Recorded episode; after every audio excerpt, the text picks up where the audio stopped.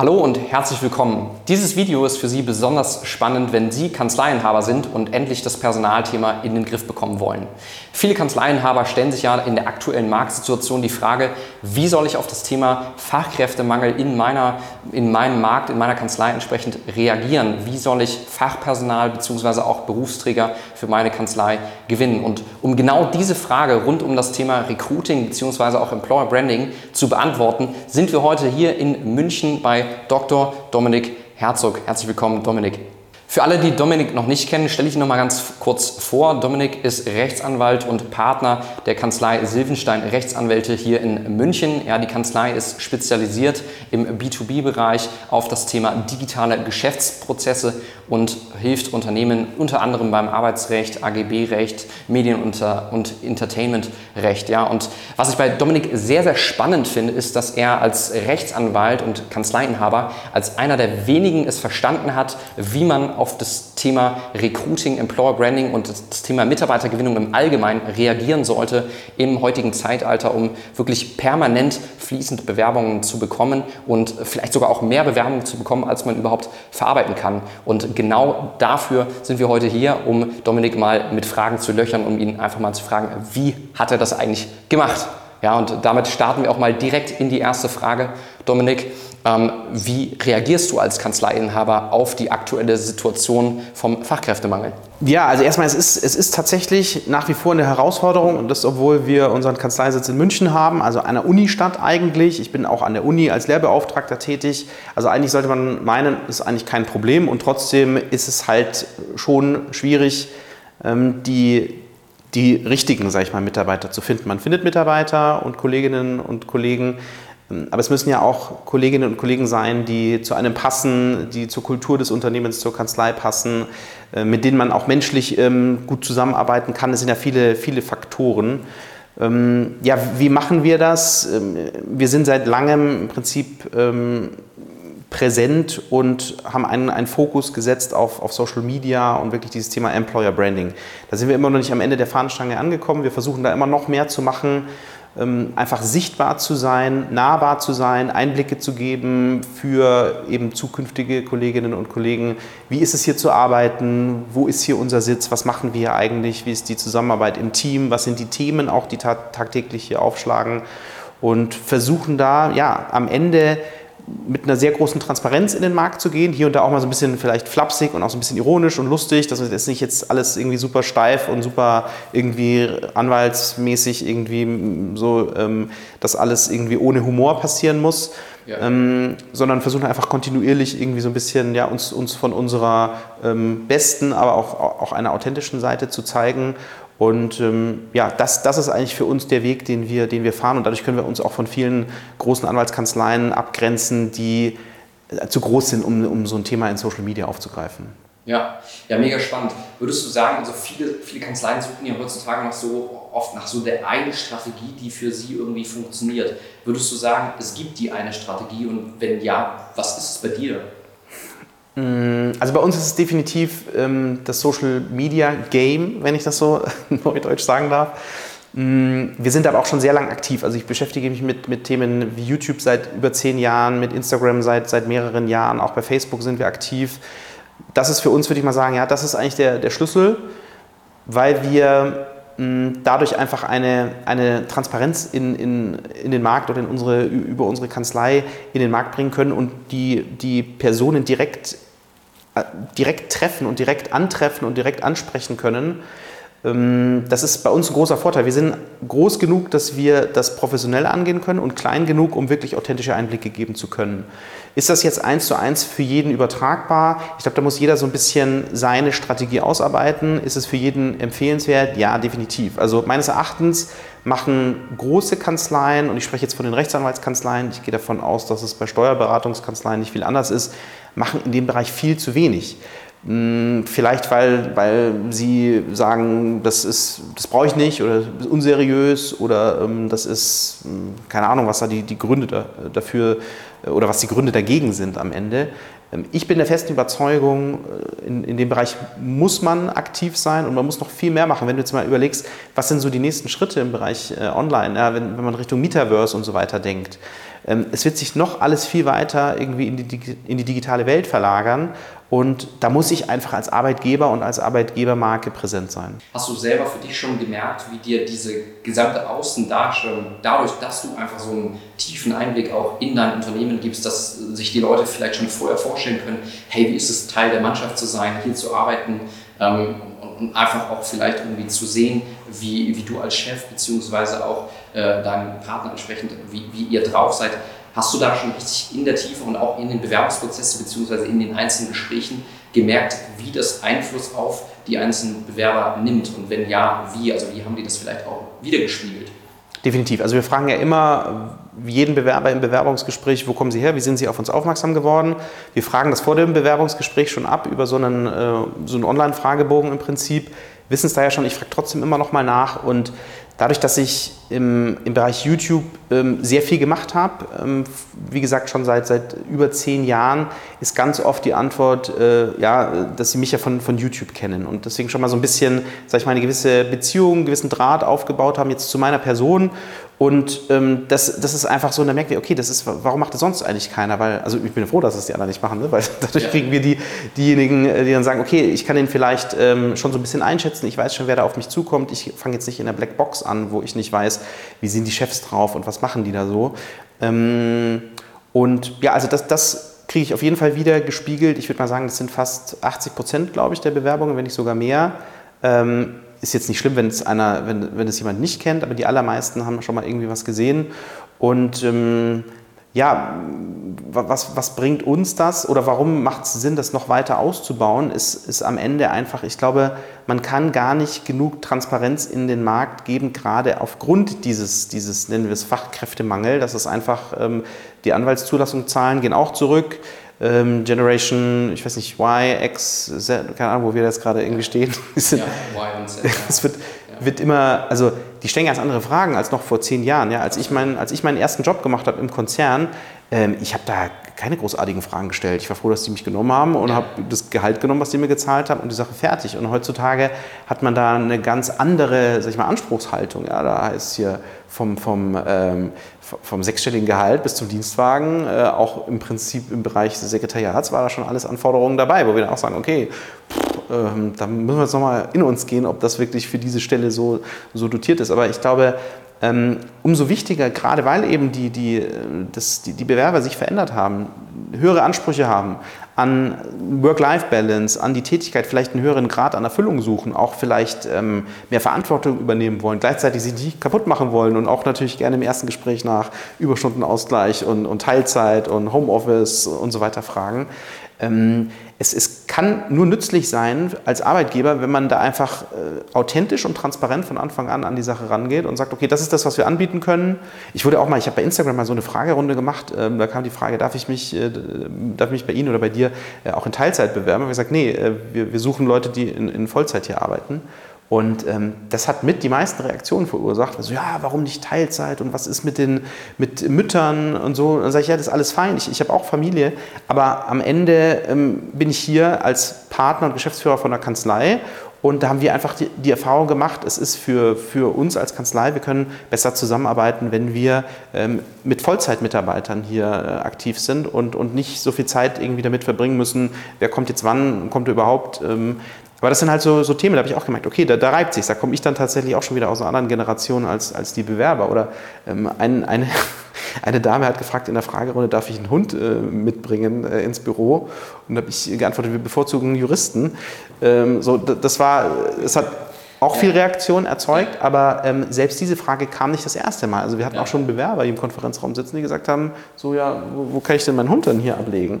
Also, ähm, wir sind kein Zoo, wir sind eine Kanzlei. Aber das sind so die, die Punkte, wo, wo man, glaube ich, nicht transparent genug sein kann, einfach damit jeder weiß, worauf er sich einlässt. Ja. Wir wollen nicht die Katze im Sack verkaufen und ja. der Bewerber möchte nicht irgendwo die Katze im Sack einkaufen. Ja, ja finde ich mega spannend, was du gerade gesagt hast. Das heißt, ich habe mir gerade zwei Punkte extrem mitgenommen. Das erste Thema, was du gesagt hast, durch deine ganze Außenpräsenz und die, die Transparenz, die die Kanzlei im Bewerbprozess bietet, hast du quasi als, als Person, als Partner schon Sympathie zu den Bewerbern aufgebaut, bevor die sich überhaupt beworben haben und jemals mit dir ein Wort gewechselt haben, finden die dich eigentlich schon cool oder sympathisch, sage ich mal, und könnte sich schon vorstellen, hier zu arbeiten, hast dadurch also irgendwo ja auch einen riesen Wettbewerbsvorteil, weil die schon ein gutes Bauchgefühl, sage ich mal, haben, bevor die überhaupt im Bewerbungsgespräch saßen. Ja, und das, das zweite, der zweite Punkt ist ja quasi, du hast auch wiederum einen Wettbewerbsvorteil, weil du dadurch ja so wiederum so viele Bewerbungen auch bekommst durch diese ganze Außendarstellung, durch diese ganze Employer-Brand, dass du tatsächlich sowas mal sagen kannst, wie zum Beispiel, nee, wir nehmen nur Vollzeitkräfte. Das ist ja tatsächlich auch was, ne, was man sehr, sehr selten von Kanzleien hört, weil die mittlerweile ja wirklich äh, das Paradiesum um den Bewerber drumherum bauen ne, und gucken irgendwie, wie können wir das noch mit der Kita regeln, wie können wir noch dies machen, wie können wir noch das machen und, und äh, eigentlich ja schon wirklich ne, äh, gefühlt ähm, ja, mehr, mehr dem, dem Arbeitnehmer eigentlich sagen, hey, äh, ähm, was willst du für Jobbedingungen, ich biete sie dir quasi. Mhm äh, gnadenlos geben und da halt einfach nicht mehr irgendwie äh, überhaupt einen Anspruch haben können. Das ist natürlich sehr, sehr krass und bringt einen selber als Inhaber natürlich auch in die Lage, ähm, dass du total abhängig bist. Ne? Du kannst halt nicht sagen, irgendwie hier, hör mal, irgendwie, ähm, das passt mir so, aber nicht irgendwie. Und wenn äh, wir da nicht auf einen Nenner kommen, irgendwie muss ich halt gucken, ob wir da noch beide einen Weg haben. Ne? Das heißt,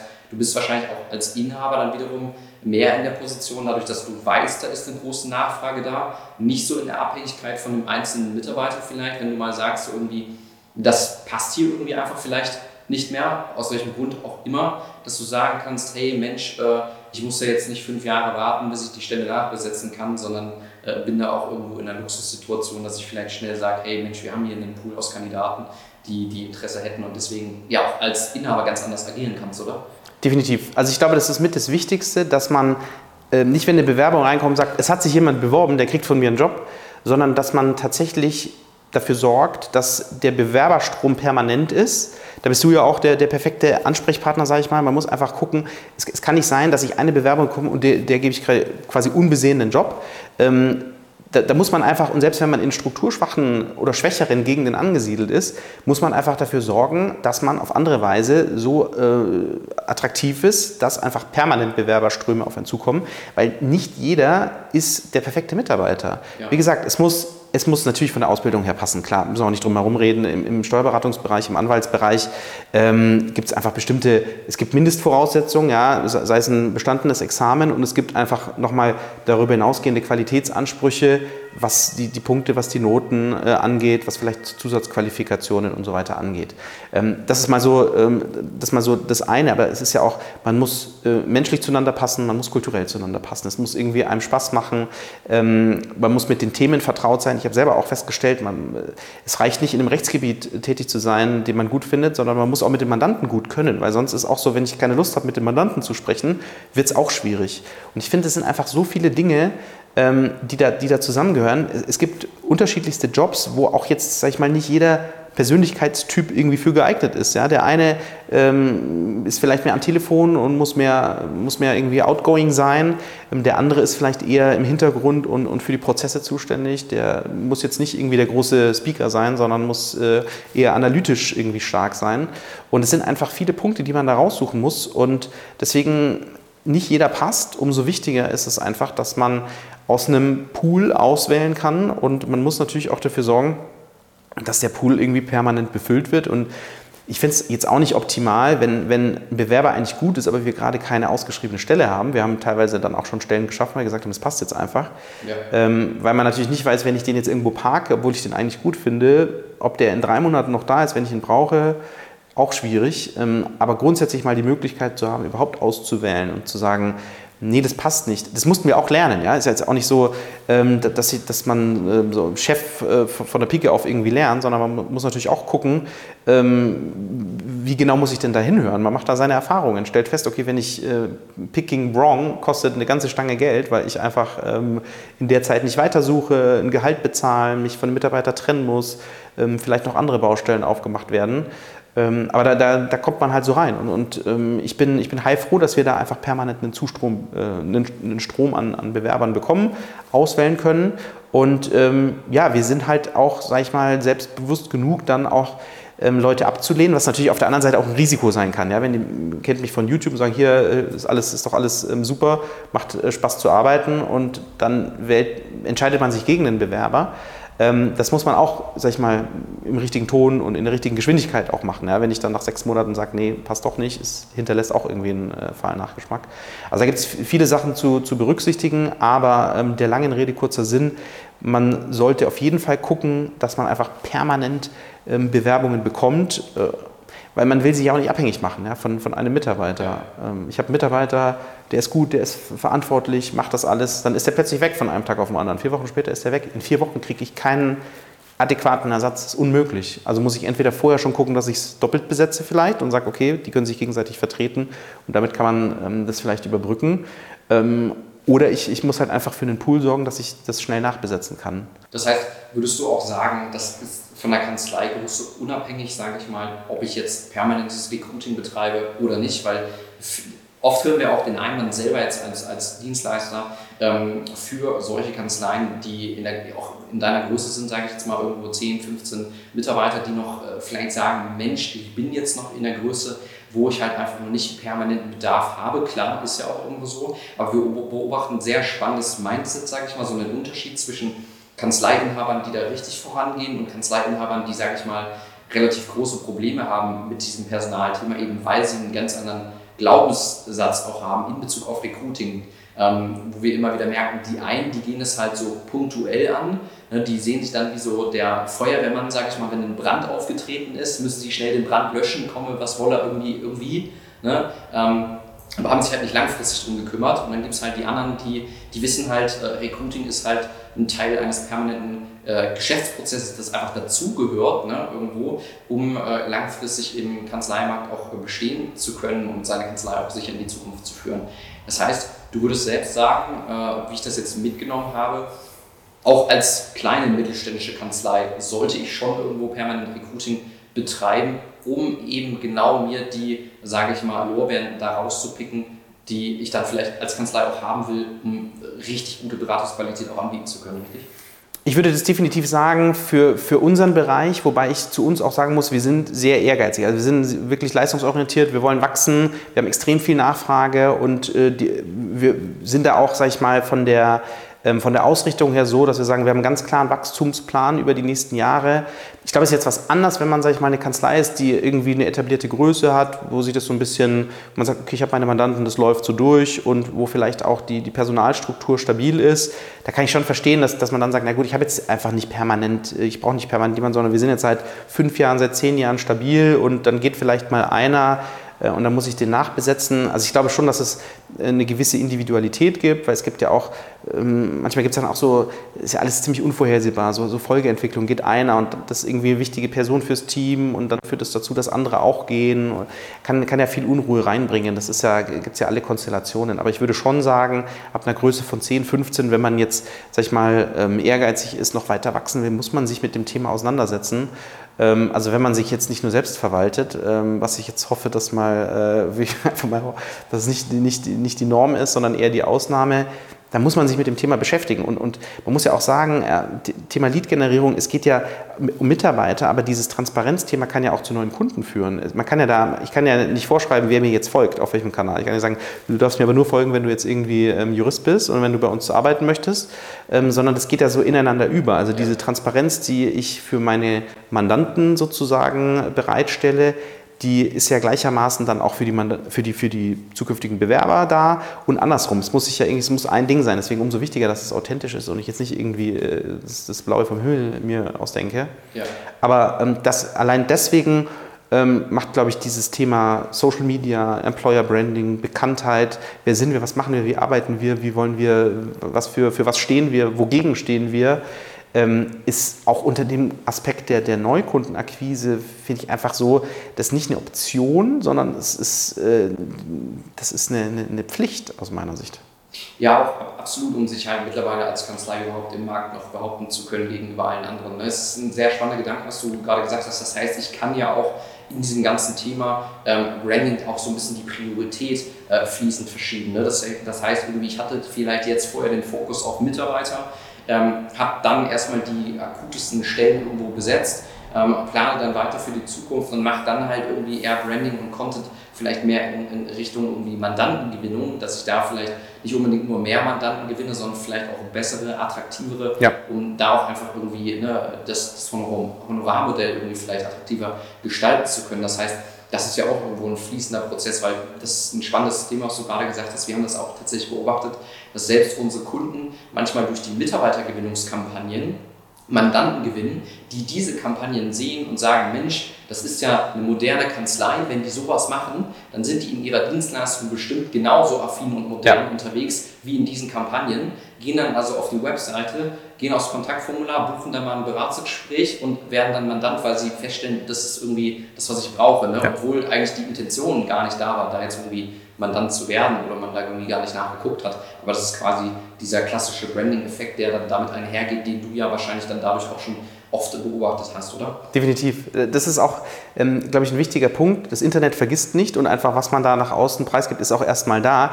Deswegen muss man da, glaube ich, an der Stelle auch ein bisschen aufpassen, dass ich nicht sage, auf der einen Seite, pass mal auf, ihr könnt bei mir arbeiten, äh, ob ihr Examen habt oder nicht, ob, ihr ähm, männlich, weiblich, ob ihr ein Tier seid, ist egal. Ihr könnt alle bei uns, äh, bei uns arbeiten, weil ähm, es sowieso äh, egal, weil wir genügend, was weiß ich, genügend Mandanten haben, ähm, die sowieso jeden Preis bezahlen. Und dann sieht es ein Mandant und sagt, äh, ja Moment, aber ich hatte jetzt schon irgendwie erwartet, dass es eine gewisse, äh, dass eine gewisse Qualität äh, vorhanden ist und dass ich natürlich zu, zur Kanzlei, wenn ich da hohe Stunden setze oder hohe Pauschalen bezahle, dass da auch Profis sind. Also ich muss dann, glaube ich, schon, in, in, kann nicht in die eine Richtung sagen, wir arbeiten nur mit, mit, Profis und auf der anderen Seite kann ich sagen, ja, bei mir könnt ihr im Prinzip direkt nach der Grundschule einsteigen.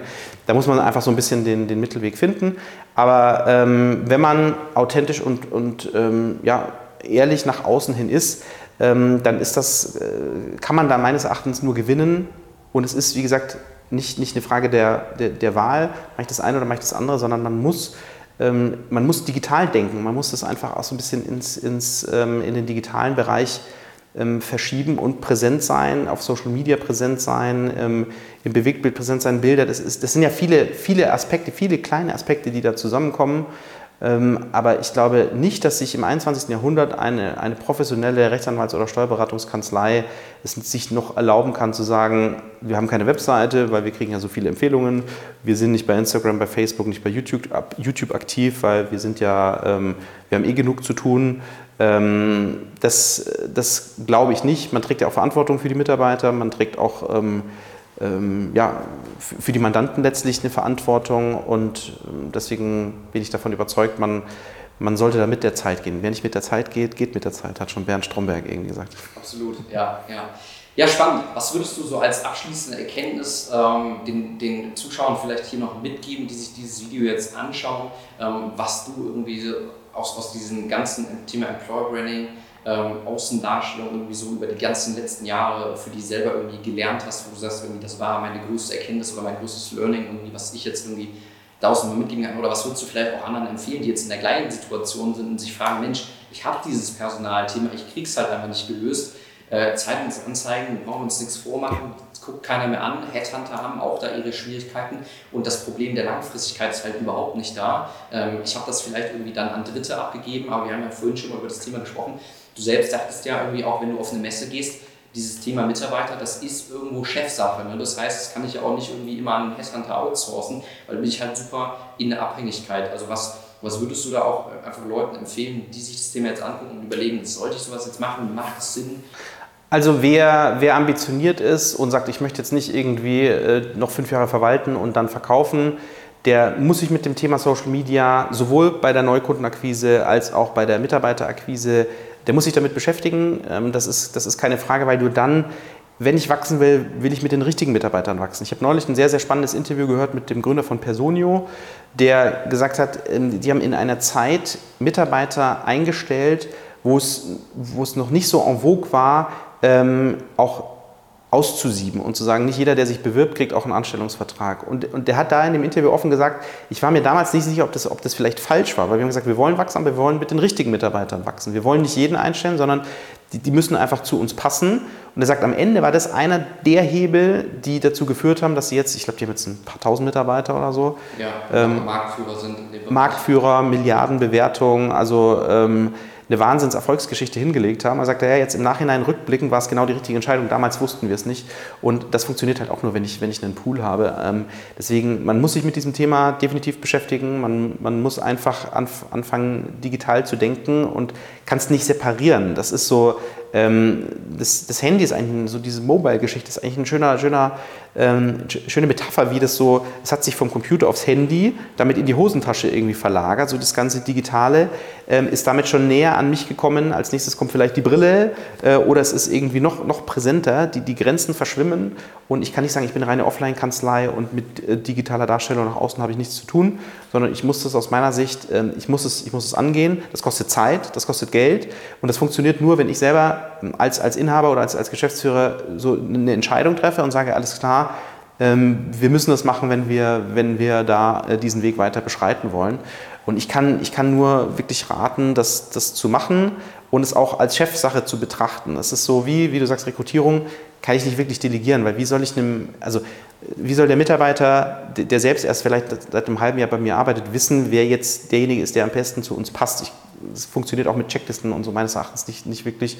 Das ist, das ist ein Chefthema. Und genauso ist Social Media auch ein Chefthema. Es funktioniert nicht, dass ich irgendeinen Studenten in die Ecke stelle und sage, hier, jetzt film mal ein bisschen, mach mal da, mach mal da, sondern ähm, das, ist ja, das ist ja nur so dieses Erscheinungsbild, was ich damit transportiere. Es geht ja viel tiefer und was man, was man da verankert, das ist so präsent und ich, ich vergesse selber immer, wie, wie präsent es ist. Ich, ich, ich mache einfach zwischendurch immer so ein paar Stories irgendwie, also bei Instagram und bin mir eigentlich in der Sekunde nicht so wirklich im Klaren, dass es jetzt irgendwie ein paar hundert oder ein paar tausend Leute sehen und ähm, vergesse dann auch schnell wieder die Sachen, weil ich immer so mich mit den nächsten Dingen beschäftige, werde dann aber oft Wochen später noch darauf angesprochen, so ja, du warst ja da, hast ja das und das gemacht äh, und warst ja da und dort. Und ich so, ja, stimmt, wieso? Ach so, ja klar, ich habe es ja, ja gepostet oder ich habe es bei Instagram gezeigt.